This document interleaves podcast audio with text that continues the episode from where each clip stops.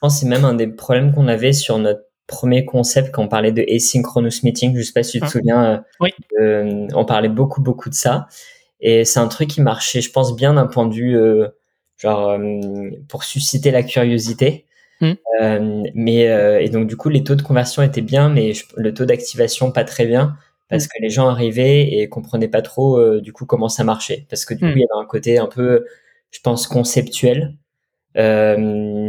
qui attire mais où du coup les gens se disent ok bah, en fait guide-moi je sais pas à quoi m'attendre etc et c'est aussi pour ça qu'on a un petit peu genre on a repris je pense des, des mots qui sont qui correspondent plutôt à des vraies euh, euh, catégories et qui correspondent du coup vraiment à des usages des personnes euh, plutôt qu'en gros inventer un concept euh, au-dessus d'un truc qui existe déjà.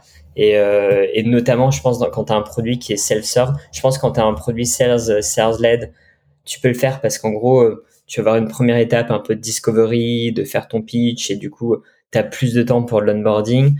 Hum. Mais quand tu as un produit qui est en self-serve, en fait, tu dois quand même euh, faire en sorte que ça soit euh, clair euh, comment les gens vont utiliser ton produit. Quoi.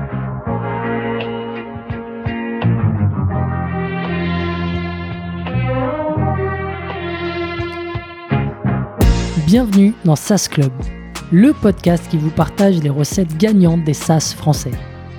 Je m'appelle Eric Seclet et je suis copywriter freelance pour SaaS B2B. Le but de ce podcast est simple vous apporter sur un plateau les meilleurs conseils et retours d'expérience d'entrepreneurs de l'écosystème SaaS. À chaque épisode, direction les coulisses pour parler validation de l'idée, conquête des premiers utilisateurs, acquisition, pivot, mais aussi réussite et apprentissage. On abordera tous les sujets sans détour.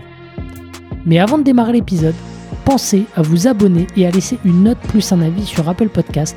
C'est le meilleur moyen d'assurer une longue vie à cette émission. Bonne écoute et bienvenue au club.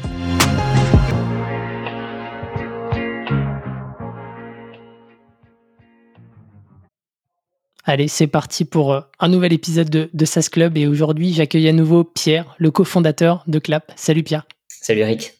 Trop content de, de faire euh, le follow-up avec toi, c'est la maison maintenant. Exactement, ouais. c'est mon podcast préféré, je vais dire. On avait enregistré l'épisode 48 ensemble vraiment euh, top. Et je sais que j'ai eu beaucoup de feedback euh, positif dessus. Donc, euh, si vous ne l'avez pas écouté, je vous invite dès à présent, à, en tout cas après celui-là, à l'écouter. épisode 48.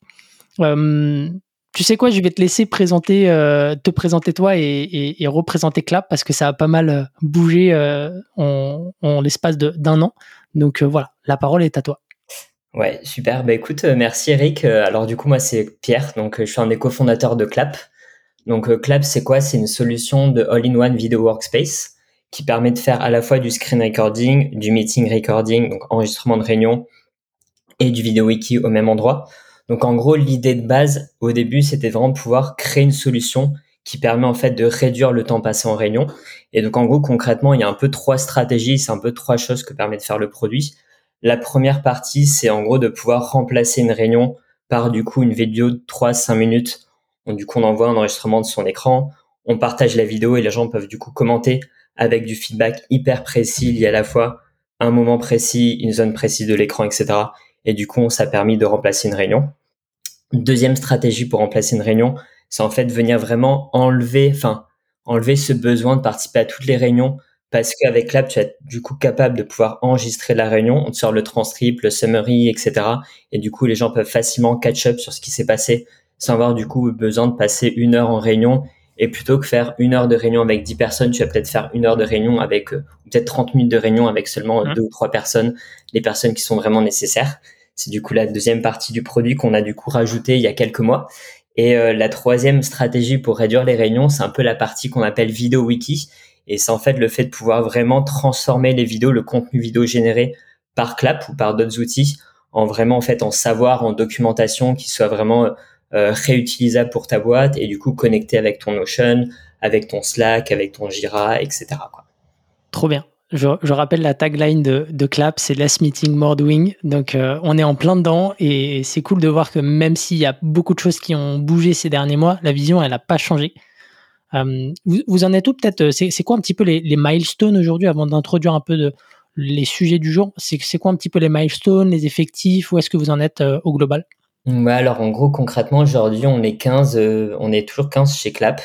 Euh, principalement toujours côté produit produit tech en gros sur sur 15 on est peut-être juste 3 4 non non tech non tech produits Mmh. Donc on est toujours dans une grosse, grosse, grosse phase de, en gros, euh, de euh, construction du produit. En gros, on a, j'ai dans un premier temps, donc on a lancé le produit d'abord en bêta privé il y a à peu près deux ans. Mmh. Euh, on l'a ensuite lancé en public il y a environ un an, un peu plus d'un an.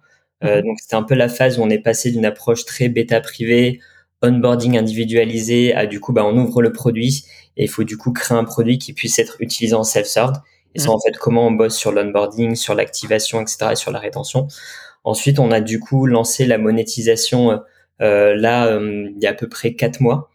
Mhm. On a eu à peu près la même approche, c'est-à-dire que pendant peut-être 8 à 10 mois, on a vraiment fait plein de tests euh, très manuels sur la monétisation et du mhm. coup, on a pu faire la même chose, euh, lancer la monétisation self-served en gros en mai euh, en mai dernier.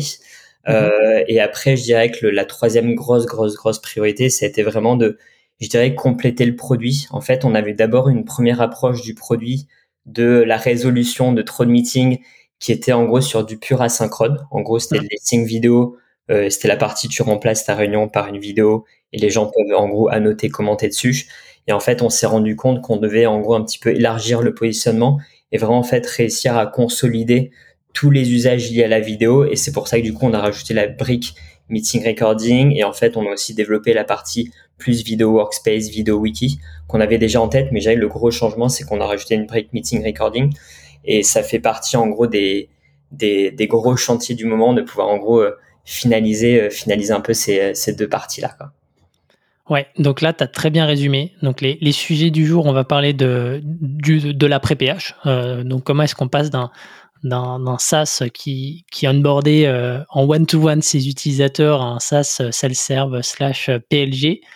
Euh, la partie monétisation, comment est-ce que as, quelles expérimentations tu as, réalisées, qu'est-ce que tu as appris et comment est-ce que, comment est-ce que tu fais en sorte que cette monétisation ne, euh, ne freine pas le, côté viralité et, tout en créant de, de la partie de l'expansion? Et la partie positionnement. Donc, comment est-ce que ça a évolué euh, de votre côté d'un point de vue, euh, euh, comment dire, positionnement il y avait, il y avait je, le, rappelle, un, un play de, de, création de catégories. Donc, très, très, très curieux de savoir ce que ça a changé ou pas de votre côté. je te propose d'attaquer sur la partie onboarding. Donc, on est l'après-PH, l'après-Product Hunt. Est-ce que tu peux nous, nous, nous resituer déjà sur la timeline euh, quand est-ce que c'était et qu'est-ce qui s'est passé euh, à partir de ce moment-là, tu vois euh, combien de combien d'utilisateurs ça vous a amené et, comment est-ce que derrière vous avez traité le, flow et à partir de quand vous avez commencé à, ouvrir l'onboarding? Ouais, alors en, gros pour restituer d'un point de vue timeline, le lancement Product Hunt l'année dernière, on l'avait fait en mai du coup. donc on a fait à peu près 10 mois en bêta fermée.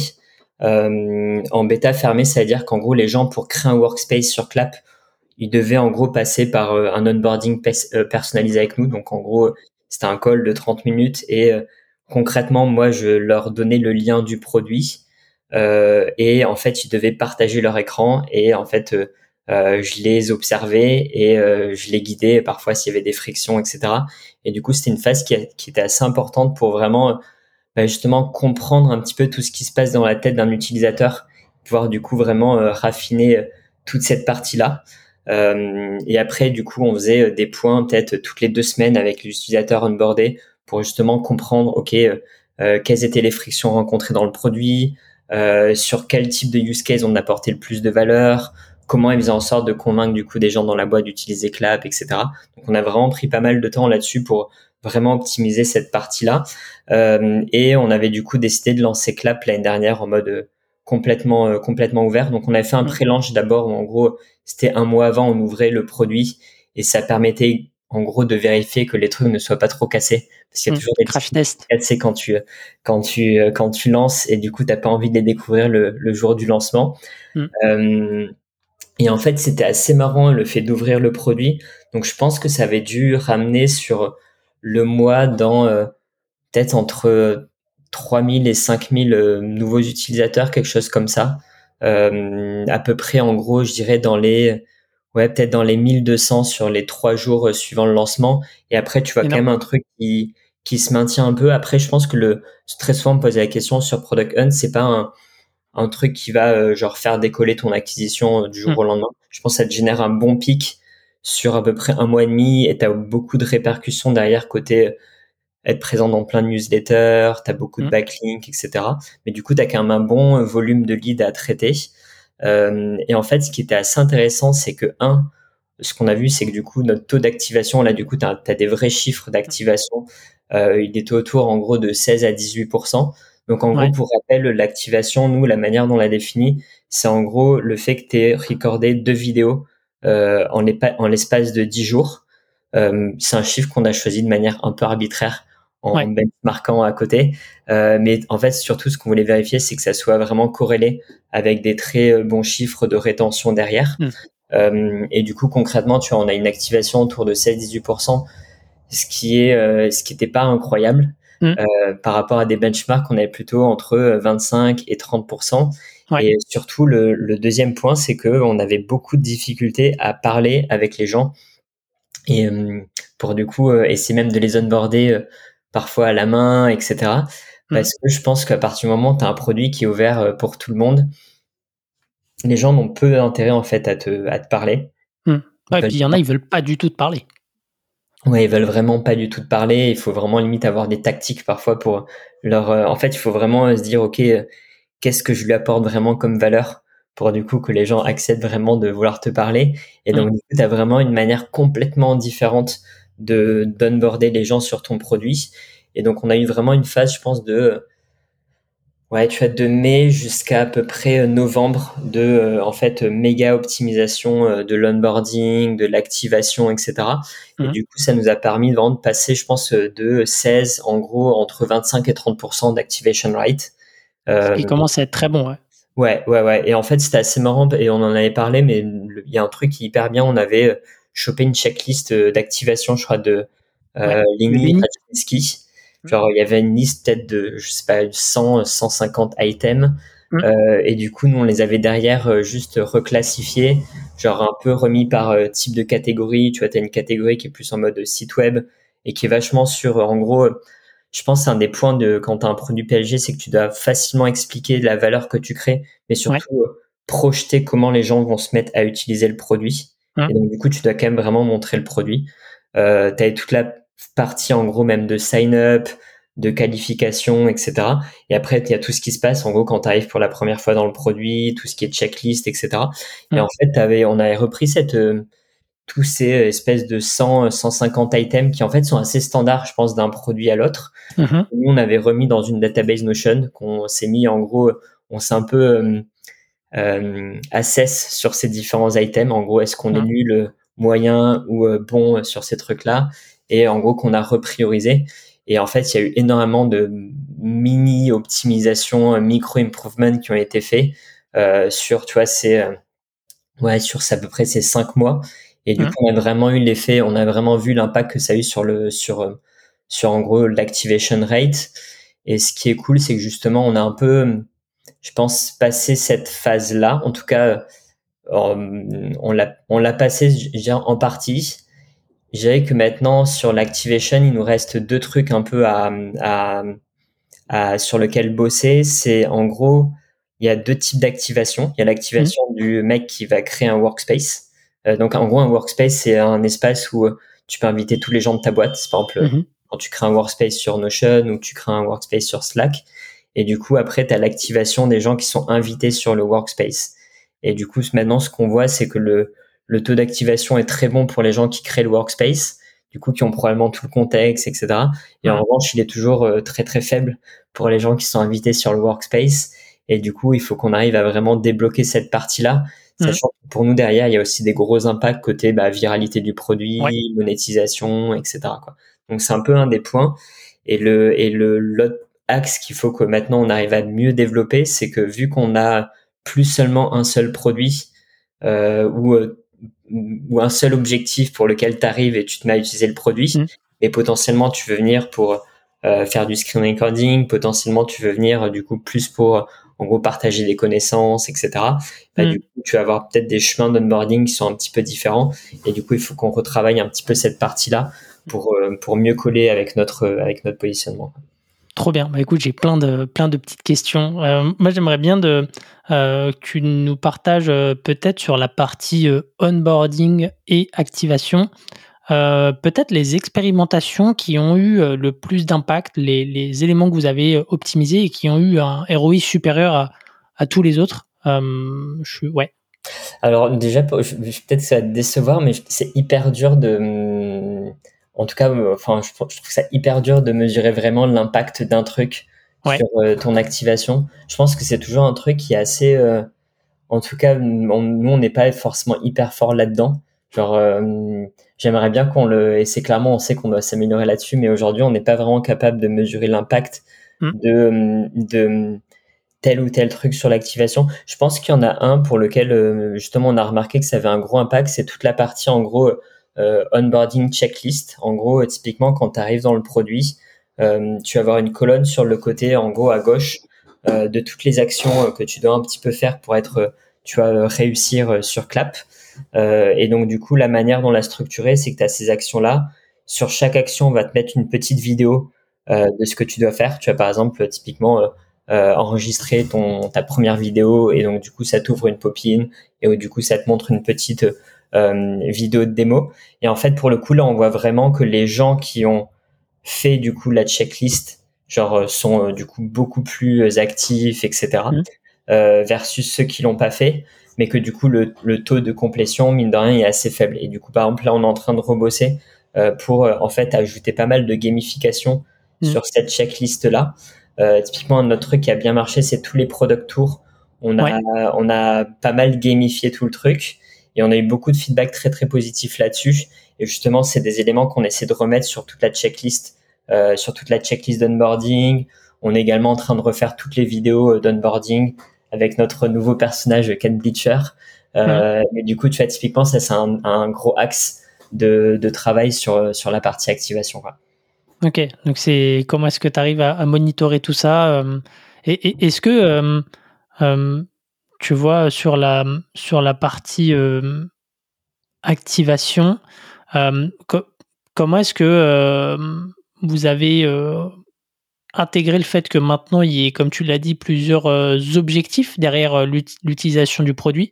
Comment est-ce que vous avez réussi à, personnaliser quelque part ça? Est-ce que c'est uniquement, tu vois, sur les flows d'onboarding par email ou est-ce qu'il y a d'autres actions qui sont différentes suivant les, les types d'objectifs poursuivis?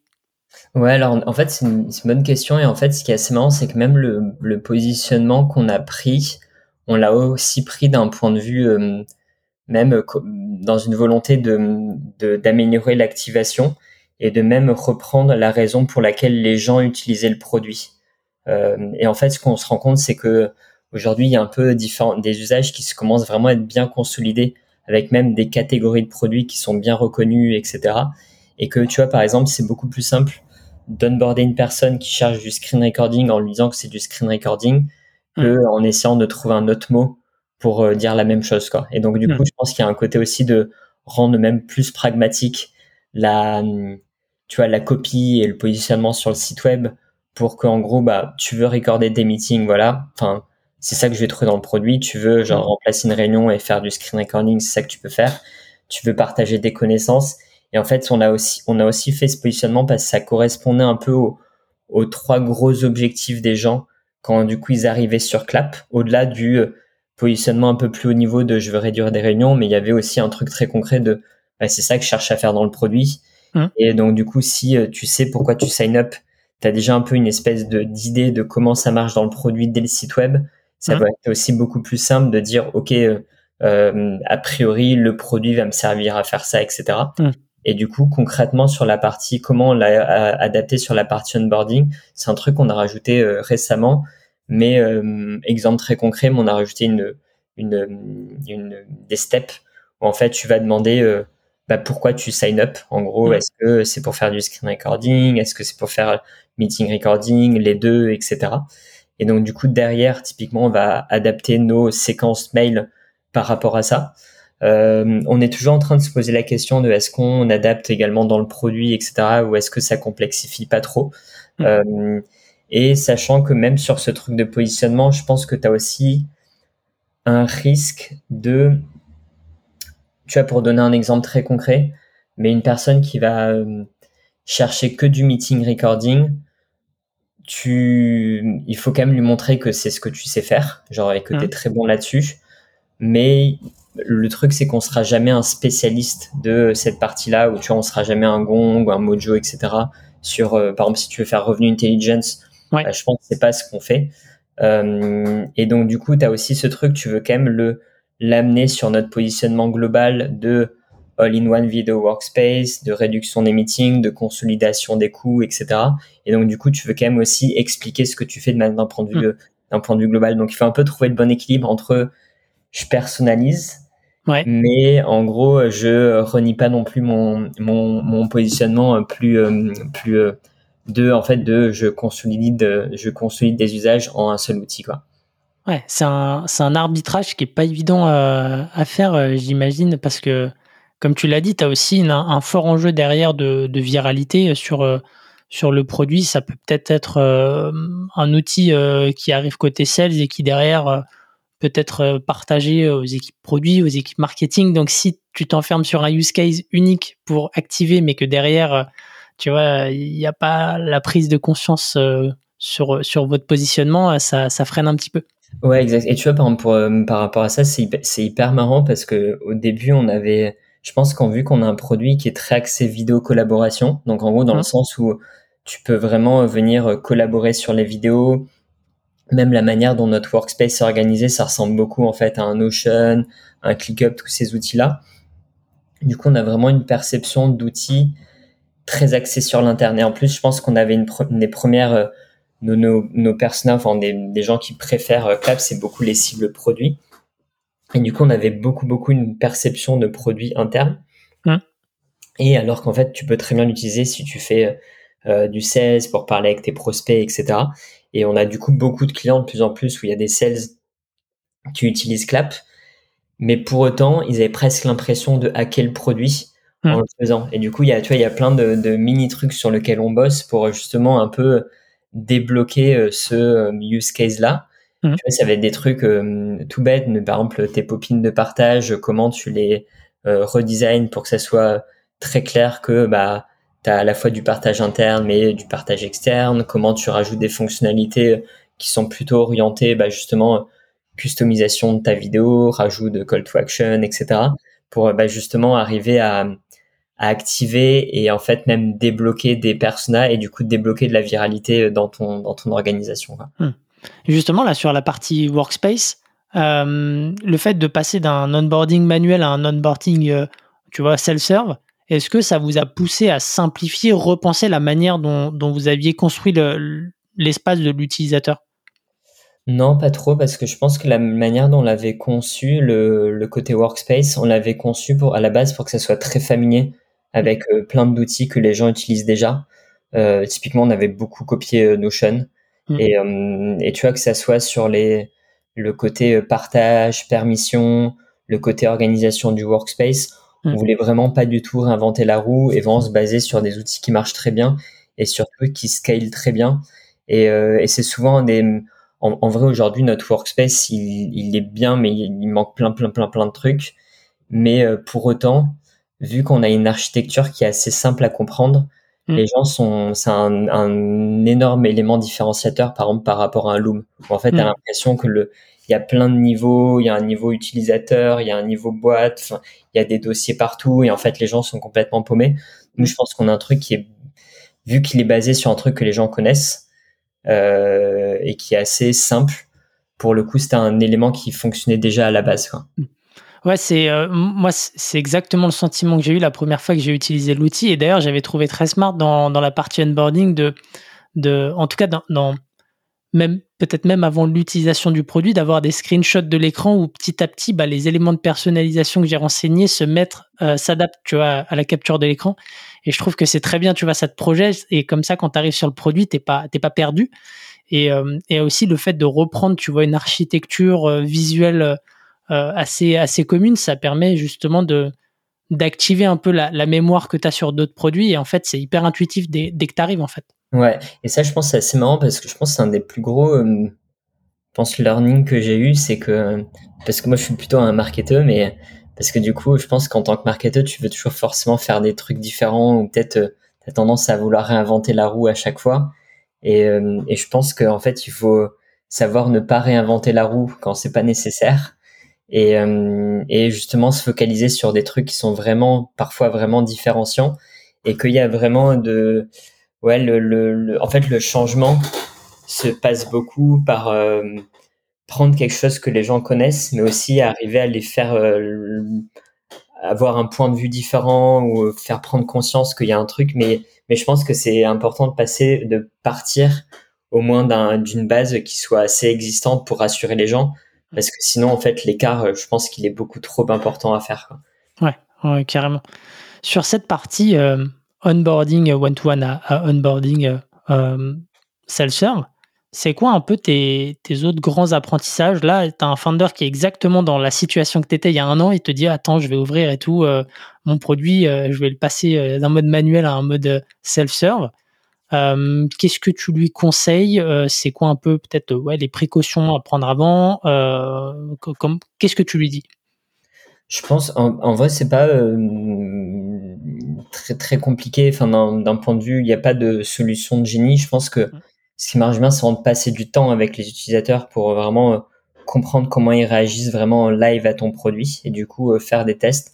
Et ça vaut pour de l'onboarding, ça vaut quand tu refais ton site web, etc. Je pense que cette partie-là est vraiment hyper, hyper importante. Parce Donc, fait, avant l'ouverture. Hein. Ouais, avant l'ouverture, ouais. Avant l'ouverture et même après, en gros, concrètement. Je pense que c'est un truc qui, vaut toujours le, ça vaut toujours le coup de le faire.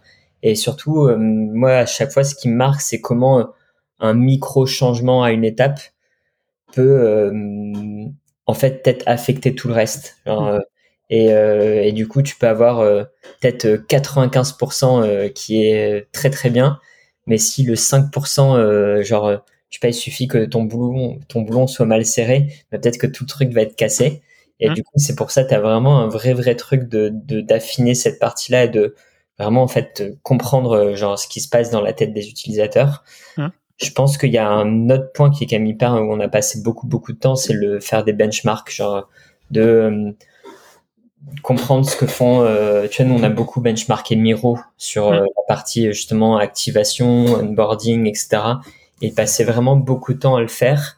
Et surtout même là-dessus, ce que j'aime bien faire, c'est quand je peux savoir même une espèce d'historique des changements. Parce que du coup, ça me permet même de me comprendre, ok, c'est quoi les types de questions qui se sont posées? Mmh. Euh, ça n'existe pas, ça? alors moi je le fais beaucoup sur la partie euh, site web, tu vois. As oui, site web, tu as le, site web, euh, web Archive. Ouais, c'est ça. sur la partie site web, c'est assez marrant parce que tu vois, je pense qu'un des problèmes qu'on a, c'est que très souvent on va se benchmarker par rapport à Slack ou Miro, mais en fait ils ont pas du tout les mêmes enjeux que nous. Mmh. et donc en fait on va faire des mauvais choix parce que bah ils ont pas du tout les mêmes objectifs business. Mais en revanche, je trouve que c'est hyper intéressant, par exemple, de checker l'évolution du site web de Slack. Et, euh, et, tu as, tu as très souvent le, le, le avant-après, quand ils ont euh, leur première version, les premières versions, où tu vois qu'ils cherchent beaucoup. Et quand hmm. tu connais Slack maintenant, tu te dis, ah ouais, c'est, on comprend pas trop, ou genre, euh, ou c'est pas, c'est un peu fluffy, ou on... et après, il y a un moment où la, la proposition de valeur devient, je trouve, hyper limpide et c'est souvent un peu un moment où euh, tu vois que ça a correspondu un peu au, au, au, product market fit. Après, tu vois souvent un moment où, euh, où en fait, il, il, joue beaucoup sur le côté, euh, bah, toutes les bêtes de boîte nous utilisent, donc euh, mm. t'es un peu perdu si tu ne l'utilises pas. Donc un peu le côté social proof à outrance. Ouais. Et après, il y a la dernière étape, c'est plutôt en gros, je commence à être vraiment euh, avoir plein de produits, à monter sur de l'enterprise, etc. Et du coup, tu as un positionnement qui se réélargit et, euh, et qui devient euh, re encore un peu plus complexe, mais avec plus une logique de, de, de presque de, de, catalogue. Quoi. Hmm. Super, euh, super intéressant. D'ailleurs, tu vois, tu parles du site web de, Notion, mais toi, tu m'avais dit que tu avais eu, euh, et tout à l'heure, tu as dit, si tu changes un petit truc, des fois, ça peut, ça peut tout faire capoter.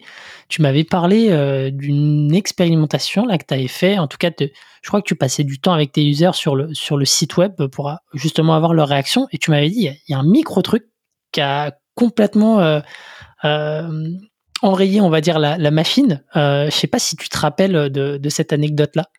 Ouais, en fait, c'était le, en gros, donc je, pense que quand on avait refait notre site web, j'ai peut-être dû faire, je sais pas, peut-être 40, 50 user research. J'ai vraiment fait beaucoup, beaucoup de user research. Et en fait, souvent, ce que je fais, c'est que je testais la copie, euh, tagline et description séparées. Et mmh. du coup, j'avais plusieurs options euh, et, ça me permettait en fait de faire réagir les gens sur juste du texte et ce que fait ton produit et euh, trouver la bonne combinaison entre les deux. Euh, et après, du coup, je montrais la maquette du, du site web. Mmh. Et je faisais quand même un gros focus sur le début du site web. En gros, c'est-à-dire ta hero et en gros un peu la partie genre concrètement comment marche ton produit et les use cases, etc.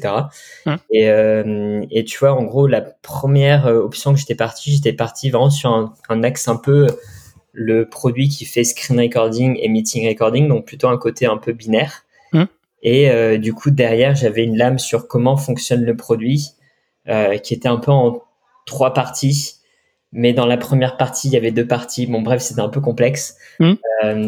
et, et en fait, donc du, coup j'avais un peu ce truc là genre j'avais un peu le début qui était en deux parties et j'avais la, la, deuxième partie qui bon qui était c'était beaucoup trop complexe et, euh, et du coup euh, alors si je me souviens bien j'avais fait le changement où j'avais du coup j'avais remis euh, le hero j'avais updaté la description pour en gros au lieu d'être juste screen recording meeting recording c'était screen recording meeting recording vidéo wiki mmh. et après j'avais gardé l'ancienne partie genre qui fonctionnait plus ou moins. Et en fait, là, je pense que les gens étaient complètement paumés. Bon, déjà, je pense même quand je le raconte, les gens sont probablement, les gens sont probablement paumés.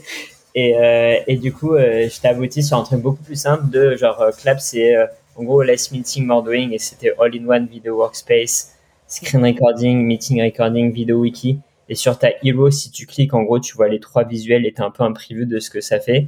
Et du coup, partie 2, c'est en mode bah, screen recording, bah, ça te permet de replace des meetings. Meeting recording, ça te permet de, en gros, supercharge un peu les meetings que tu gardes. Et euh, Video Wiki, ça permet de faire ça. Et en fait, le fait d'avoir un peu passé du temps à genre euh, essayer, je pense, de démêler ce puzzle, bah du coup à la fin j'avais un truc qui, qui fonctionnait, euh, qui fonctionnait bien mieux quoi. Hmm.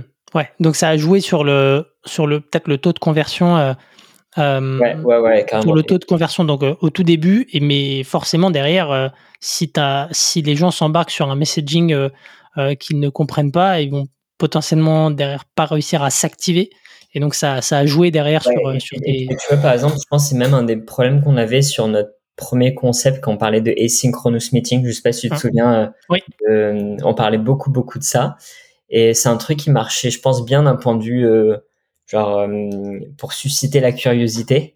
Hmm. Euh, mais euh, et donc du coup les taux de conversion étaient bien, mais le taux d'activation pas très bien parce hmm. que les gens arrivaient et comprenaient pas trop du coup comment ça marchait parce que du coup hmm. il y avait un côté un peu je pense conceptuel qui attire mais euh, où euh, du coup les gens se disent ok bah, en fait guide-moi je sais pas à quoi m'attendre etc et mm. c'est aussi euh, pour ça qu'on a un petit peu genre on a repris je pense des, des mots qui sont qui correspondent plutôt à des vraies catégories et qui correspondent du coup vraiment à des usages des personnes plutôt qu'en gros inventer un concept au-dessus d'un truc qui existe déjà et, euh, et notamment, je pense, quand tu as un produit qui est self-serve, je pense quand tu as un produit sales, sales-led, tu peux le faire parce qu'en gros, euh, tu vas avoir une première étape un peu de discovery, de faire ton pitch, et du coup, tu as plus de temps pour l'onboarding. Hum. Mais quand tu as un produit qui est en self-serve, en fait, tu dois quand même euh, faire en sorte que ça soit clair comment les gens vont utiliser ton produit. Quoi. Ouais, carrément. Ah, c'est super intéressant de, d'avoir un peu les, les, coulisses, tu vois, de, de de cette, euh, de cette expérimentation que tu as, menée et je pense que ça peut servir à pas mal de, de gens derrière. Sur la partie peut-être euh, rétention, est-ce qu'il y avait des, des learnings particuliers justement euh, de, cette phase-là de votre côté ou est-ce que c'est encore un, truc ongoing? Non, alors rétention, en gros, concrètement, on a toujours une rétention qui était quand même hyper élevée, donc ça n'a jamais été un, un gros, dans le sens, en fait, rétention où les gens restent et c'est un produit qui est sticky. Je pense que le point qu'on lié à la rétention qu'on cherche à justement augmenter, c'est pas forcément euh, de long terme, mais c'est plus rétention d'une semaine à l'autre ou d'un jour à l'autre. Mmh. Où, euh, en fait, ce qu'on voit, et, je pense que c'était, c'est même aussi lié à notre élargissement de notre positionnement, c'est que toute la catégorie un peu euh, plus screen recording, c'est un usage qui au final reste assez faible. Au niveau d'une boîte, en gros, tu vas être environ entre 5, 6 vidéos par mois. Euh, et, euh, et, du coup, les gens n'ont pas l'impression que de l'utiliser assez pour du hmm. coup monétiser cher. Euh, et donc, du coup, c'est aussi l'idée de, de, rajouter plus d'usages. C'est aussi de pouvoir vraiment euh, passer d'un produit que tu utilises peut-être une ou deux fois par semaine, si ce n'est certaines personnes qui utilisent vraiment euh, tout le temps, tous les jours, etc.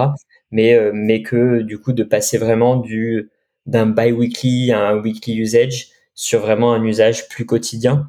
Et en fait, c'est un peu ce qu'on vise aussi avec le meeting recording, c'est que bah, si tu te sers de ça pour en gros avoir euh, ton summary automatiquement, euh, pour euh, poster, pour en gros, bah, déjà un, prendre tes notes, c'est-à-dire que tu débloques un mmh. usage qui est même individuel de l'outil. Donc en gros, c'est-à-dire que c'est encore plus simple de se mettre à l'utiliser.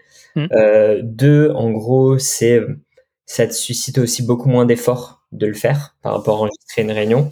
Euh, et en fait, là, ce qu'on voit, par exemple, c'est que les gens qui, euh, bah, au global, euh, font les deux. Enfin, du coup, c'est assez mathématique, mais effectivement, l'usage, genre, est beaucoup plus élevé que ceux qui font juste du meeting recording ou juste du screen recording. Et donc, du coup, il y a vraiment cette volonté de, d'un point de vue rétention, enfin, c'est plus d'un point de vue augmenter l'usage global du, du produit qui est un axe important pour nous. Quoi. Ouais, et on revient à, à ce qu'on se disait un peu, un peu plus tôt sur le fait de de réussir à trouver le bon équilibre entre euh, je communique ma, ma proposition de valeur euh, globale et, euh, et je personnalise mon, mon flow d'onboarding. Ouais. trop bien. Bah écoute, tu m'as fait la, la, transition là sur la partie monétisation. Donc tu le disais en, intro, vous êtes passé là aussi d'un d'une monétisation où vous faisiez compte par compte à une monétisation, on va dire, un peu plus systématique. Qu'est-ce que qu'est-ce que vous avez fait? Qu'est-ce que vous avez appris sur le sujet? Alors en gros, on, a fait un peu la même démarche que sur la private beta et, euh, le self-serve. En gros, on a commencé à monétiser, euh, je pense que c'était l'année dernière, euh, en gros vers l'été, septembre de l'année dernière. Mmh. et je pense que j'ai fait un peu de tests. en gros, le premier test que j'ai fait, c'est que j'ai essayé de monétiser Clap pour toutes les organisations. Euh, en gros, c'est-à-dire, euh, tu es une boîte de 100 personnes, bah, du coup, je disais, bah, il y a 100 personnes qui doivent utiliser Clap. Mm. Euh, et du coup, ça m'a, ça m'a permis de voir un petit peu bah, les frictions qu'il y avait. Euh, et c'est typiquement un des trucs dont je me suis rendu compte, c'est que en gros, tu peux monétiser les gens qui recordent. Mm. Mais aujourd'hui, c'était en gros, en, gros en, tout cas, en l'état actuel du produit, on n'était pas encore capable de, en gros, monétiser les gens qui ne recordaient pas de vidéo et qui mm-hmm. juste, en fait, contribuaient dessus tu vois, là où la différence, par exemple, sur un Notion, tu te poses pas forcément la question de savoir qui crée des pages euh, par rapport à qui les consomme ou qui euh, laisse des commentaires. Et après, du coup, je pense c'est aussi pour ça que la partie, euh, justement, vidéo wiki, workspace, et le fait de nourrir ça, je pense que du coup, plus tu as cette partie-là qui est nourrie, moins tu te poses la question, en fait, de savoir euh, est-ce que la valeur est juste purement dans le recording ou dans le mmh. fait d'accéder à l'information, etc. Donc, en gros, je pense que c'était le premier gros learning qu'on a eu et qui a un peu déterminé la manière dont on a fait notre pricing. Après, du coup, la deuxième question, c'était, OK, euh, combien tu payes par euh, recorder et euh, à quel moment tu payes, tu vois, genre, et, et, du coup, et c'est du coup toute la question de à quel niveau tu mets un peu tes, je pense, la limite de ton plan payant, genre, entre bah, de gratuit à payant Mmh. Et même de payant à nous, on a créé du coup un site qui s'appelle Power Recorder pour du meeting recording. Euh, et, euh, et, sachant que tu peux avoir des workspaces qui sont gratuits. Et donc là, tu as une certaine limite, mais tu peux avoir aussi des workspaces qui sont payants où mmh. pas tous les gens paient dedans. Et donc du coup, tu as cette question de, OK, peut-être que j'ai un compte, aujourd'hui, il y a 10 licences payantes, mais c'est une boîte de 200 personnes. Donc comment je permets de créer un plan où... Euh, les gens continuent d'être invités dessus, puissent en gros tester le produit et du coup, au bout d'un certain usage, du coup, être upgradé dessus. Mmh. Et en gros, c'est un peu comme ça qu'on a. Alors, on a une première V1 de notre pricing. En vrai, je pense qu'il y aura beaucoup d'itérations parce que c'est pas c'est pas parfait. Mais, euh, mais du coup, c'est comme ça qu'on a abouti à une V1 où concrètement, tu as du coup un plan gratuit qui est limité à 10 vidéos euh, du coup par personne avec 10 euh, minutes par vidéo. Ouais. Concrètement, tu vois, on a, on, a un peu déterminé qu'à partir de 10 vidéos, tu avais un peu, je pense, genre compris la valeur du produit. Mhm. et, et euh, du coup, c'était suffisant en gros pour euh, pour t'upgrader derrière. Je pense qu'il y a toujours un peu ce débat de est-ce qu'on est pas assez généreux, etc. Mais je pense qu'il y a aussi un, un, un, point qui est assez important euh, quand tu fais un freemium, c'est que tu veux pas non plus que ton plan gratuit dévalue la valeur globale perçue de ton produit. Et, euh, et c'est je pense c'est un des gros soucis de beaucoup beaucoup de produits qui sont lancés en freemium, qui ont eu tendance à faire des des plans gratuits hyper généreux. Et nous, je pense qu'on a eu un peu on a vécu la même chose Mm. Ou par exemple, c'est beaucoup plus simple de monétiser des gens qui, dès le début, euh, savaient que ça allait être payant ou d'un certain moment que des gens qui ont eu le produit gratuit peut-être pendant un an. Et, euh, mm. et donc, du coup, il y a toujours cette, euh, je pense, cette réflexion de qu'est-ce que tu mets dans ton plan gratuit, comment tu fais en sorte de pas d'en mettre assez pour que les gens puissent expérimenter la valeur, mais pas trop pour en gros pas dégrader la valeur de ton mm. produit global et du coup de ton plan payant? Donc on l'a un peu fixé comme ça. En vrai, euh, on a en gros on a benchmarké et euh, on a un peu regardé, euh, je pense nos chiffres et on a choisi, on a choisi ça. Je pense qu'il y a mm. pas non plus se poser 10 000 questions, faire trop de calculs. Il faut, il faut faire un choix. Après, du coup, on a un, un premier plan à 10 euros par mois par, par recorder. recorder, ouais. utilisateur actif au final, enfin contributeur, contributeur. Ouais, exactement. Et et, et ensuite, du coup, on a créé un autre rôle qu'on appelle Power Recorder, qui hmm. permet justement de débloquer toute la partie justement meeting recording, où là, du coup, tu vas avoir vraiment avoir accès à toutes les fonctionnalités liées à l'enregistrement de réunion, et que du coup, là, on a pricé plutôt à 30 euros par mois par utilisateur, hmm. ou 24 euros, sachant qu'en fait, la raison pour laquelle on a pricé plus cher, c'est que ça permet en fait de remplacer des outils qui sont en gros dont le price point de base est entre 30 voire en gros 100 euros parfois. Donc en fait, mm. tu as vraiment aussi cette notion de bah, je remplace des outils euh, qui sont du coup beaucoup moins chers et ça me permet euh, bah, en fait de faire euh, concrètement des économies sur ce que sur ce que je gagne. Et du coup par rapport à ce truc là, le le le je pense le le choix qu'on a fait c'est quand tu mets à payer pour un workspace, mm. du coup tu vas avoir différents types de rôles. Donc tu vas avoir un rôle de contributeur qui a un rôle, euh, tu peux accéder au workspace, tu peux commencer à tester et qui est gratuit. Et du coup, c'est un peu le freemium, mais adapté sur, du coup, sur le plan, euh, sur le plan payant. Mm.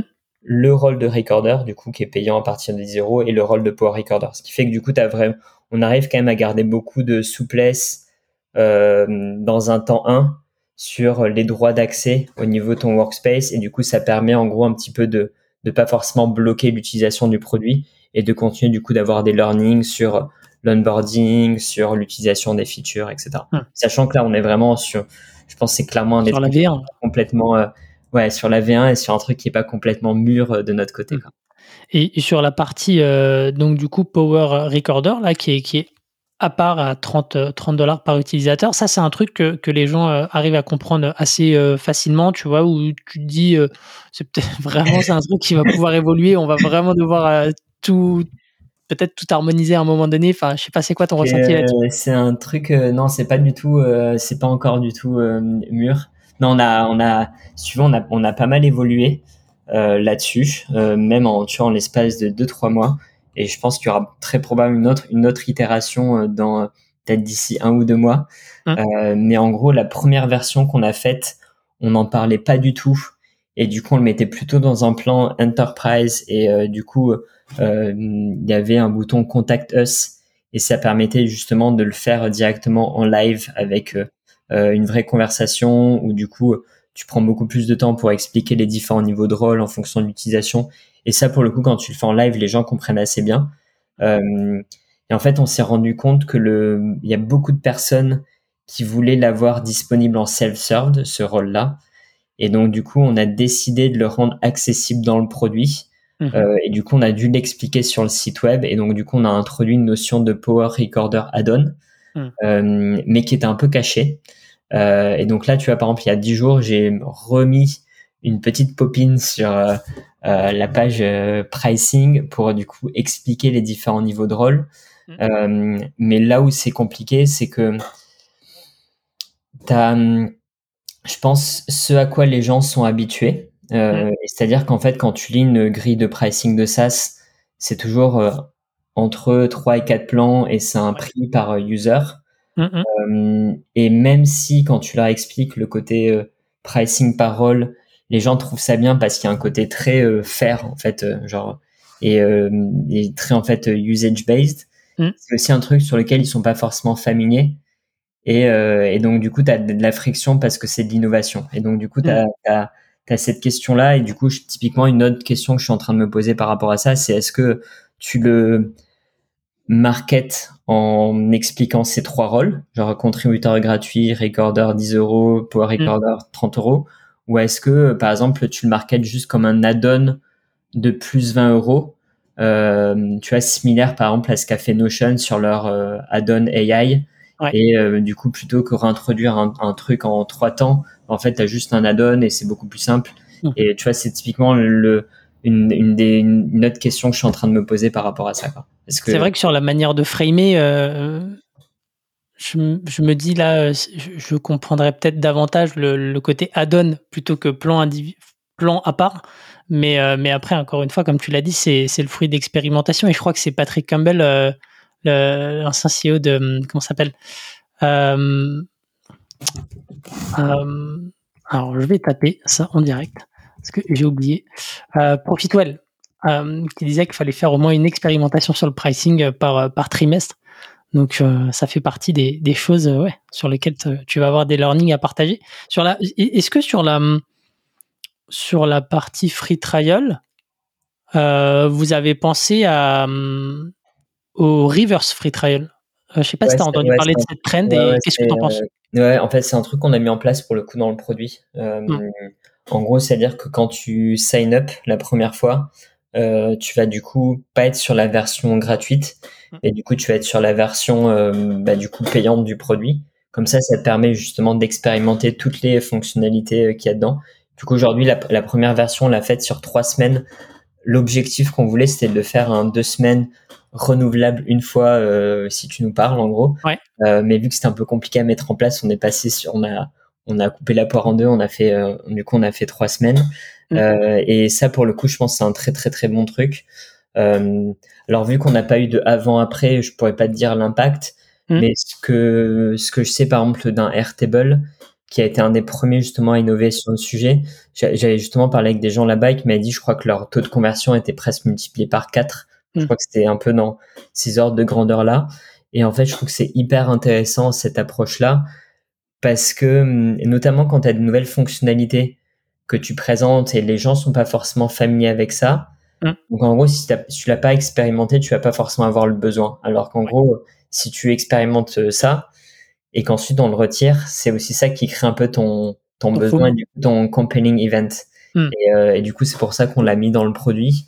Et pour le coup, et je pense qu'on l'a mis du coup, ouais, presque dès le début, dès le lancement de la monétisation. Mm. Et, euh, et c'est vraiment un truc qui, qui, qui, fonctionne bien. Quoi. Ouais, ça marche euh, visiblement très très bien. Il y a pas mal d'arguments euh, en faveur de, de, ce nouveau mode de, de free trial. Et, et ok, j'étais curieux de savoir un peu les, les learnings que vous aviez. J'ai le sentiment pour moi que c'est génial pour augmenter le, le taux de le taux d'activation pour montrer, accélérer en fait le time to value quelque part, sans limiter l'usage de, de l'utilisateur. Euh, après, je pense que ouais, c'est faut avoir un, un, bon positionnement dès le départ pour attirer les bonnes personnes parce que si derrière t'attires des touristes ou en tout cas des gens qui sont pas forcément euh, qui ont pas forcément le meilleur fit, là tu peux tu peux donner un peu trop de produits euh, pour rien, toi ça te génère des coûts et et derrière, ça je pense que c'est aussi un truc qui est hyper intéressant sur le fait de lancer ta monétisation, c'est que bah concrètement, tu vois aussi plein de gens partir mm. Parce qu'ils utilisaient ton produit parce que hum, il était gratuit. Mm. Euh, et, euh, et, en fait, c'est vrai qu'à terme, c'est pas forcément euh, bah, des gens que tu veux garder parce que tu veux aussi des gens qui comprennent la valeur de ton produit et qui soient du coup prêts à payer pour ça. Et du coup, c'est toute une phase justement où tu, où tu commences à avoir des vraies métriques de, en fait, c'est quoi les niveaux d'usage pour lesquels, par exemple, les gens sont prêts à payer, euh, à partir de combien de temps. Euh, et du coup, on commence vraiment à avoir des très très bons. Enfin, là où avant, tu vois, pour donner un exemple, mais on avait une manière de scorer nos comptes. Mmh. Euh, on appelait ça Power Account, Activity Account. Ouais. Un peu basé sur le nombre de vidéos recordées dans les 30 derniers jours, sur le nombre de personnes invitées sur un workspace, etc.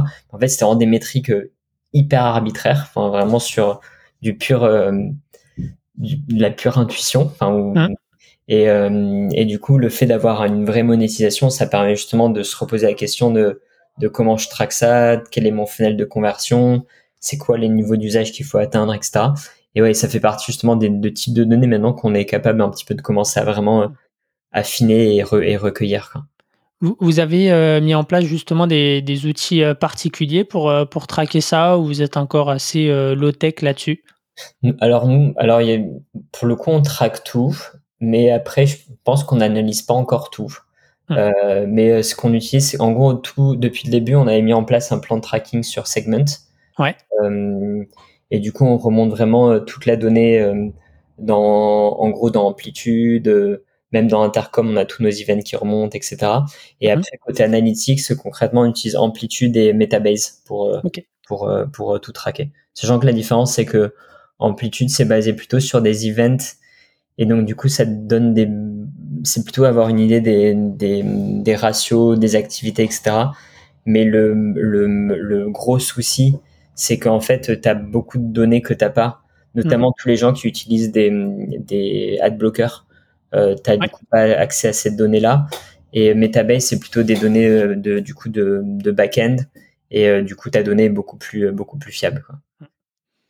Ok, c'est les usual euh, suspects que j'ai euh, que j'avais en tête, donc euh, ça marche. Et sur le peut-être sur donc tu as introduit ça sur la, comment tu vois l'expansion, la logique d'expansion derrière le, pricing de, de votre côté? Alors ça pour le coup c'est un truc qu'on est assez content qui marche vraiment bien. mais c'est que en gros la manière dont ça fonctionne, alors ça marche vraiment bien et après c'est aussi assez intéressant sur tu vois quel est notre un peu je pense persona type.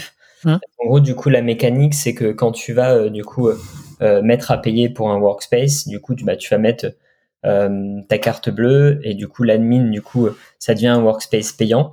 Et du coup, les gens qui rejoignent le workspace sont du coup soit invités en tant que recorder et du coup payent directement, ou en fait commencent d'abord en tant que contributeur, par exemple s'ils doivent commenter sur des vidéos, regarder des trucs, et en fait peuvent commencer à enregistrer gratuitement cinq vidéos limitées à 5 minutes. Et du coup, on voit vraiment beaucoup de comptes qui grossissent de manière complètement organique. Parce qu'en fait, le moment où soit par exemple tu as dépassé ton euh, euh, quota de vidéos, ou par exemple le moment où tu vas accéder à une certaine fonctionnalité, ou par exemple le moment où tu veux recorder plus que 5 minutes de vidéo, tu vas avoir un bouton upgrade. Et du coup automatiquement l'admin est notifié que telle ou telle personne en fait veut être notifiée. Euh, et du coup va se mettre euh, genre si euh, l'admin du coup accepte du coup elle est passée du coup en compte payant et en fait, ce qui est intéressant, c'est que pour, euh, je pense que quand tu es admin, euh, alors je pense qu'il y, y, a deux cas de figure. Il y a le cas de figure où en fait c'est plutôt une personne euh, plutôt individuelle contributeur et pour un usage individuel. Et donc tu as un peu la question de comment tu peux aider cette personne-là derrière à avoir du coup par exemple un budget pour son équipe. Mm-hmm. Et après, tu as aussi beaucoup de cas où en fait c'est plutôt euh, head off ou même par exemple des fondateurs qui se mettent du coup à payer. Et, euh, et, en gros, ce qui est assez intéressant, c'est que je pense que l'acte d'achat pour acheter au début deux ou trois licences, c'est euh, beaucoup plus euh, simple de prendre cette décision. et du coup, derrière, c'est aussi bah, beaucoup plus simple de valider que je paie, que je rajoute une personne. Hmm. du coup, tu vois, on a certains comptes qui sont qui ont grossi en l'espace de, je sais pas, ouais quoi, deux mois. de peut-être deux utilisateurs à une vingtaine, trentaine d'utilisateurs, tu vois, de manière purement euh, purement organique.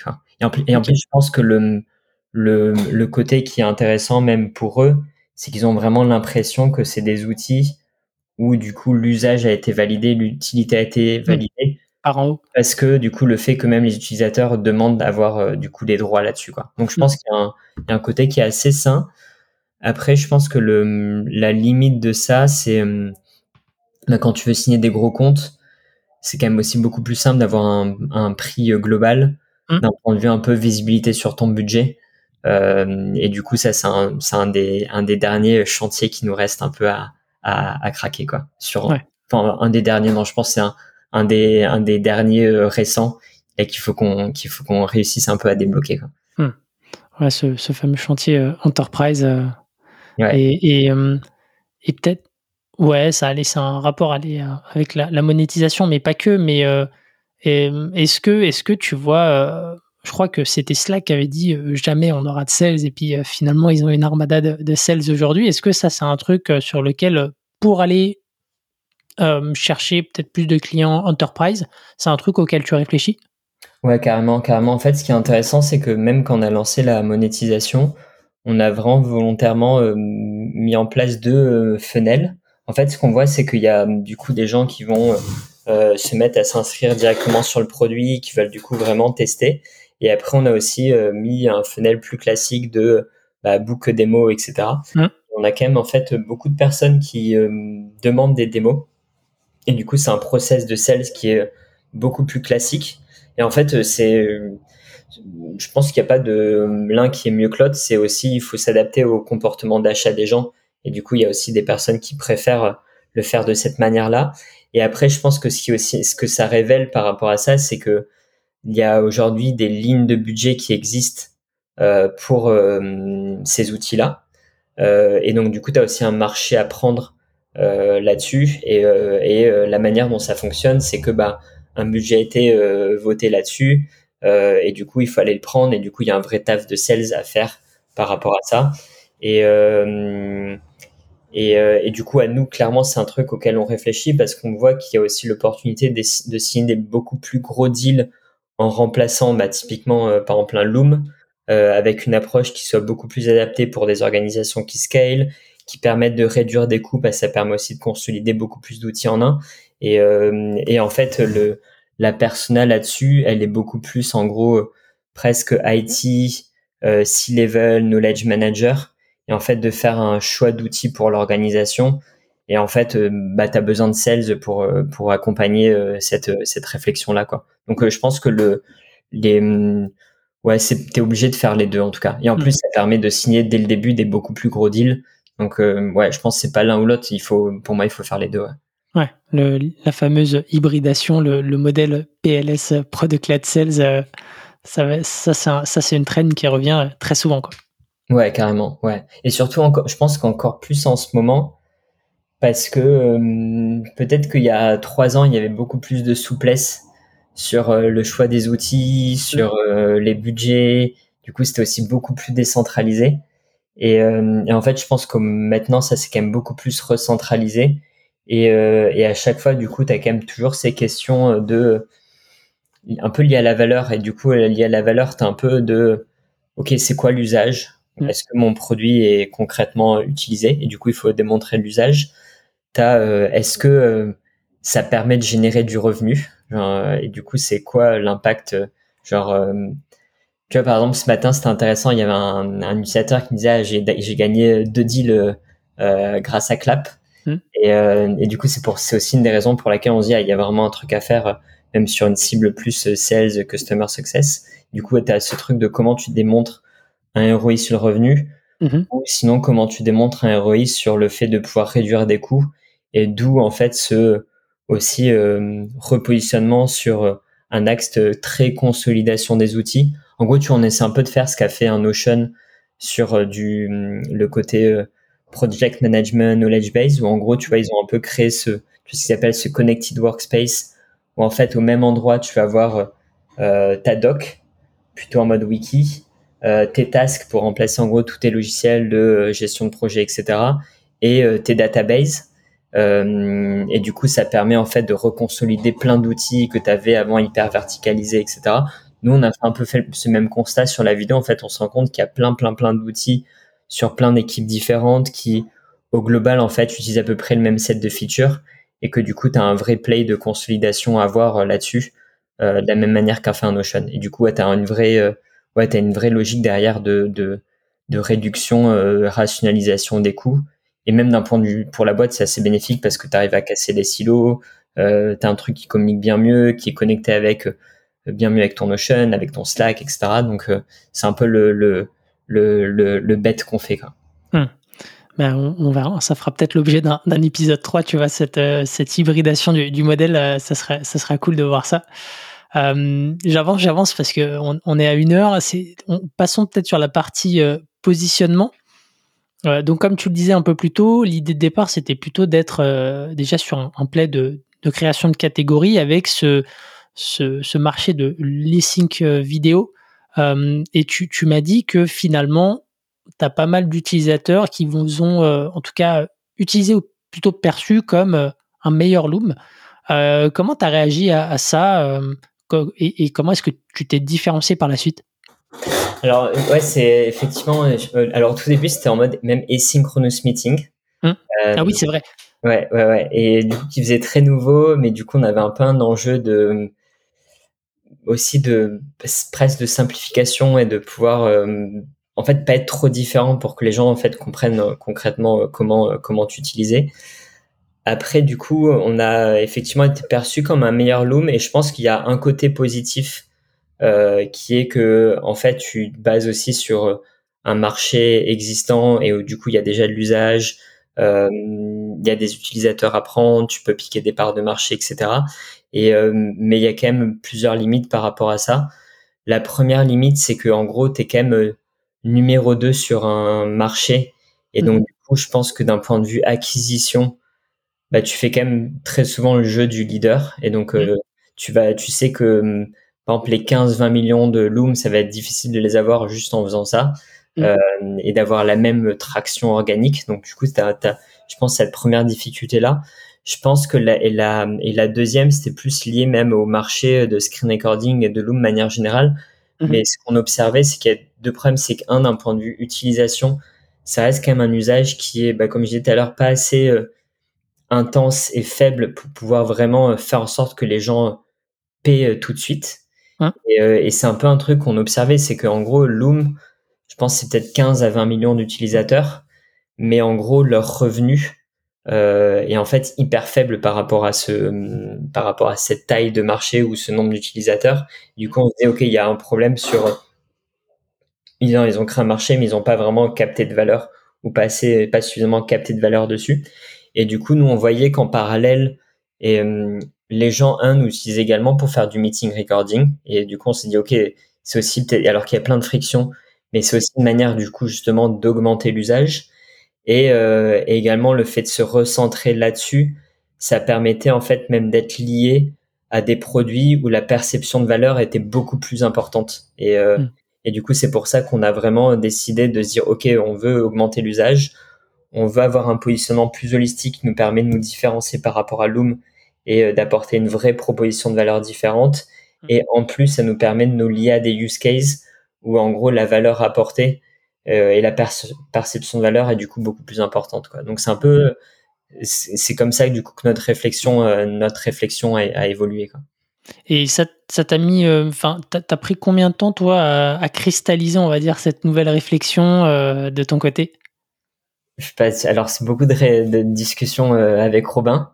Ouais. Euh, je sais pas. Enfin, je pense que c'est toujours un truc. Tu, de toute façon, ton positionnement, c'est toujours un truc. Tu te poses toujours la question et c'est un truc qui est toujours euh, un peu vivant et que mmh. tu tout le temps, etc. Je pense que le, le vrai moment où on l'a euh, cristallisé, c'était en, vraiment en début d'année. on était déjà en, en, train de refaire notre site web pour améliorer la partie activation. Et, euh, et en le faisant, on avait aussi l'impression qu'on rentrait trop dans le silo euh, peut-être du, du meilleur loom et qu'il y avait bien mieux à faire. Et du coup, c'est un peu à ce moment-là qu'on a vraiment euh, décidé d'accélérer, genre mmh. sur sur le, le fait de pouvoir genre se développer sur la partie meeting recording en parallèle de, de screen recording. Et dans tu vois dans quelle mesure ça ça a changé peut-être ton ton play de création de catégories euh, et, peut-être euh, la manière dont tu as communiqué ça aussi en interne à ton équipe, puisque forcément, euh, ça change quand même un petit peu la, roadmap. donc ouais, Alors en vrai, je pense que sur ton play de création de catégories, ça ne change pas tellement parce que ça fait partie des itérations. En fait, je pense que le, le but à la fin reste quand même le même. Et tu vois, tu as toujours cette idée de, en gros, cette question de comment tu arrives à réduire les réunions. Et au-delà de ça, je pense qu'un des vrais moteurs sous-jacents, c'était comment tu crées un nouveau système de prise de décision qui soit du coup beaucoup plus efficace par rapport à la pure réunion ou du coup par rapport à de l'écrit. Euh, et en fait, tu vois, la, la manière dont on l'a communiqué ou là, on a un peu raffiné notre, ce qu'on appelle notre blueprint, un peu de mmh. catégorie. Euh, en fait, c'est un peu la même structure, mais mais c'est toujours la question de comment tu facilites l'alignement. Et tu vois, et maintenant, la manière dont on explique en gros notre vision, c'est euh, un peu quatre parties dans le produit pour euh, justement arriver à prendre des décisions, accélérer euh, ton alignement grâce à du coup de la vidéo. Tu as une première partie, c'est en gros pouvoir vraiment consolider toutes les sources de vidéos au même endroit. En fait, le problème, c'est qu'aujourd'hui, on a à la fois de, des vidéos async, on a à la fois des réunions, etc. Et du coup, ça crée encore plus de silos, le fait que ça soit du coup éclaté partout. Donc, du coup, tu as vraiment cette volonté de pouvoir vraiment tout centraliser au même endroit. Tu as une deuxième partie qui est un peu, je pense, un des problèmes euh, pas, originels de la vidéo, mais c'est qu'en fait, quand tu réfléchis à la vidéo, c'est euh, aujourd'hui, c'est euh, comme du texte, mais dans lequel il n'y aurait pas de points, pas de phrases, pas de paragraphe, pas de titre, pas de H1, pas de H2, etc. Et donc, en gros, c'est un contenu qui est hyper brut. En gros, ce qui est formidable avec la vidéo, c'est que c'est peut-être le format où euh, l'impact mémoriel est le plus important. Je pense à un truc vidéo, tu vas t'en souvenir dix fois mieux que du pur écrit, mais euh, c'est complètement indigeste. Et donc du coup, as, comment tu arrives à apporter de l'innovation via l'AI, via de la UX, pour justement arriver à rendre le contenu beaucoup plus euh, digeste et du coup consommable? Et du coup, c'est un peu la brique, tu as vidéo intelligence qu'on a commencé à rajouter et là qu'on a sur lequel on bosse pas mal. Ensuite, à euh, la question de, OK, j'ai ce format vidéo, mais du coup, comment euh, je m'en sers pour m'aligner, prendre une décision? Et du coup, tu vois, c'est toute la couche de collaboration qu'on a bâtie du coup depuis le début euh, sur Clap, qui fait qu'en gros, tu vas pouvoir collaborer sur ta vidéo, même sur le transcript, etc. Et ensuite, la dernière partie, c'est comment bah, je prends des décisions, mais comment je crée un système qui crée du coup plus de savoir et du coup même plus de transparence pour mon organisation. Et en gros, là-dessus, tu as un peu de voler, tu as ce fait, le fait de pouvoir vraiment bien connecter ça avec euh, tes différents outils. Tu as un exemple très concret, mais euh, par exemple, tu vas avoir des systèmes d'automation avec euh, le fait de pouvoir automatiquement pousser une vidéo avec le summary dans une database dans Notion. Par exemple, si tu veux centraliser toutes tes notes de réunion, ou par mm. exemple tes user research, ou même tous les trainings qui ont été faits que tu veux par exemple rajouter dans ton onboarding. Donc tu vois, tu as vraiment un côté presque automatisation de tes workflows euh, grâce à Clap et d'autres outils. Et après, tu as même le fait de, à terme, comment euh, tu peux utiliser ce savoir vidéo. Parce qu'en fait, le savoir vidéo, ce qui est formidable, c'est que c'est un savoir qui est hyper brut. Mmh. Et c'est un peu le savoir, c'est un peu le mémoire, la mémoire de ton organisation. Et du coup, comment tu peux t'en servir pour justement euh, surfacer des insights sur les dernières fonctionnalités qui ont bien marché et du coup en faire un vrai presque un cerveau pour, euh, pour, pour ton mm. organisation. Quoi. Donc du coup, tu as vraiment euh, ce, ce côté-là sur lequel, on, sur lequel on est en train de bosser. Trop bien. Et justement, sur la, la manière de d'extérioriser ce quelque part ce nouveau positionnement, la manière dont, dont, dont vous avez ajusté, ouais, c'est la perception que, que vous vouliez euh, projeter. C'est quoi un peu les actions Est-ce que est-ce que ça vous a demandé plus d'efforts justement pour quelque part vous enlever, tu vois, cette casquette euh, async euh, meeting euh, ouais, je suis sais pas, je pense qu'il y a plein de trucs qui sont pas complètement cristallisés encore. Je pense qu'il y a un, il y a un vrai truc qu'on a fait de, de All-in-One Video Workspace, de, d'expliquer, et ça c'est un peu la, l'étape 1 de, ouais, de, d'expliquer concrètement ce que fait le produit. Hum. Et, qui permettent déjà en fait d'être bien différent par rapport par rapport à un Loom. Euh, là-dessus, il y a quand même encore du boulot à faire, euh, même euh, côté tu vois onboarding, côté produit, etc. même, enfin sur plein d'aspects, il y a encore du boulot à faire. Et mmh. après, sur la dernière partie, je pense que c'est encore, tu vois, c'est pas encore un pitch genre mmh. Utilisateur qu'on met sur le site web, etc. Tu vois, je pense que c'est plus un côté direction et le truc qu'on veut atteindre, mais c'est pas encore un truc que tu vends. Tu vois. Et, donc sur les chantiers critiques que toi tu as en tête là sur les, les, prochains mois vis-à-vis de ça, si tu devais donner les, les, deux, trois chantiers par ordre de priorité, ça serait quoi dans ta tête? Ouais, alors je pense qu'il y a un chantier qui est côté produit, justement de vraiment compléter ces grandes briques meeting recording et vidéo wiki. On a pas mal de, de, de features assez cool qu'on va qu'on va lancer. Je pense qu'il y a un chantier euh, euh, revenu euh, qui est de vraiment bah, concrètement générer plus de revenus. Mais là-dessus, je pense qu'il y a deux axes. Il y a un axe comment arriver à bien simplifier notre modèle de pricing mmh. pour que les gens puissent upsell facilement, notamment sur le côté Power Recorder. Et après, il y a le fait de pouvoir vraiment valider le fait qu'on puisse signer des gros deals, euh, tu vois, de plus de 50K euh, avec Clap, avec une approche beaucoup plus, euh, beaucoup plus sales. Et après, le troisième chantier qu'on n'a pas trop adressé aujourd'hui, c'est la partie acquisition. En gros, aujourd'hui, on a une acquisition qui est principalement bouche à oreille et viralité produit. Mhm. c'est peut-être à peu près 70-80% de l'acquisition qu'on fait.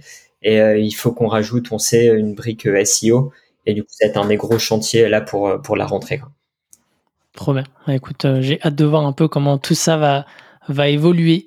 Euh, est-ce que, peut-être avant de, avant de clôturer, est-ce que tu as, peut-être un autre, un autre impact que tu as eu, que ce soit sur ton, ton go-to-market ou, d'autres, d'autres aspects de ton business suite à ce, à ce nouveau positionnement? Hum, je pense qu'il y a toujours une question euh, de quel est ton ICP et ta persona? Hum. Et euh, on n'a pas forcément encore la, la, réponse, mais tu vois, on a découvert que par exemple les usages euh, côté meeting recording étaient beaucoup plus importants, par exemple sur une cible exec, une cible RH par exemple, une cible par exemple plus revenu par rapport à des cibles engineering et product. Qui reste vraiment sur l'usage euh, très très très asynchrone quoi. Donc du coup tu as aussi euh, toutes ces réflexions là de euh, ouais de, de, quel est qu'est-ce qu'on priorise dans, dans, dans le go to market derrière quoi. Ouais exactement ouais hmm. et, et, du coup à quel niveau même tu mets par exemple, est-ce que meeting recording, c'est un truc qui est central ou est-ce que ça fait partie de l'étendard des trucs que tu peux faire dans le produit? Hmm. Et est-ce que l'état actuel est-ce qu'il est parce qu'en fait, il nous manque aussi euh, certaines fonctionnalités qui débloquent certains usages sur certaines équipes. Tu vois, ça fait aussi partie des, des types de réflexions euh, qu'on a par rapport à, par rapport à ce go-to-market là. Hmm. Ok, super, euh, super intéressant. Écoute, je, je, pense qu'on va, on va clôturer. On a fait un bon tour là sur, sur ces différents sujets là.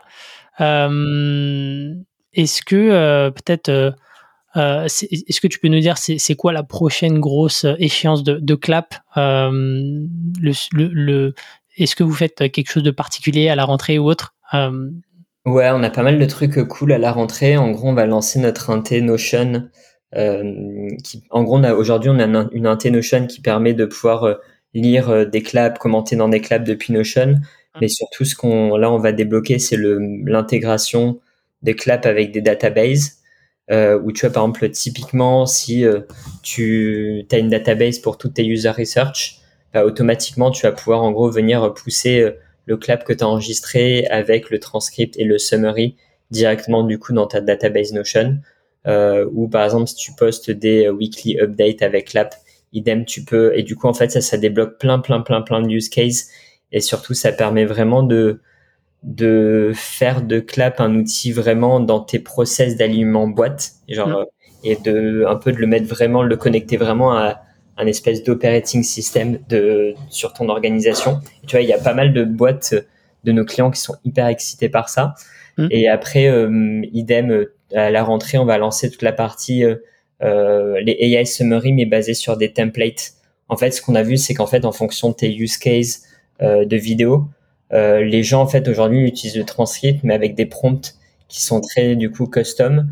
Et donc du coup on va lancer une première librairie euh, de templates. Tu vois par exemple euh, c'est pas meeting minute par hmm. exemple execsum discovery call user research etc et en fait c'est assez excitant parce que ça permet également de d'ouvrir la la le de débloquer le côté un peu templatisation dans Clap qui est du coup un truc qu'on veut faire depuis très longtemps. Et, et c'est assez excitant de pouvoir tu as commencé à poser à poser ces briques là quoi. Trop bien. Et en plus c'est le genre de je crois d'action qui, qui, débloque pas mal la partie activation en tout cas c'est ouais, exactement. ça va dans ce sens là quoi. Ouais ouais exactement. Super. Bah écoute, merci beaucoup Pierre, c'était euh, très cool de t'avoir et puis euh, bah, j'espère qu'on fera un troisième épisode pour évoquer d'autres sujets. Euh, mais voilà. J'espère que vous avez apprécié l'épisode et moi je vous dis à la semaine prochaine. Ciao, salut. Salut.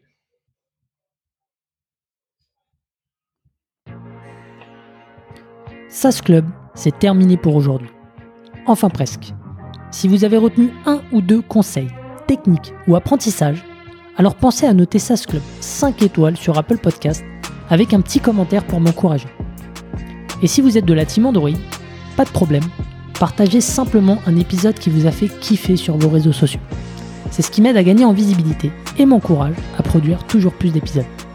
Enfin, si vous voulez collaborer avec un copywriter qui comprend les enjeux métiers et business d'un SaaS, envoyez-moi un message sur LinkedIn, Eric Seclet, S-E-C-L-E-T. Encore merci et à la semaine prochaine.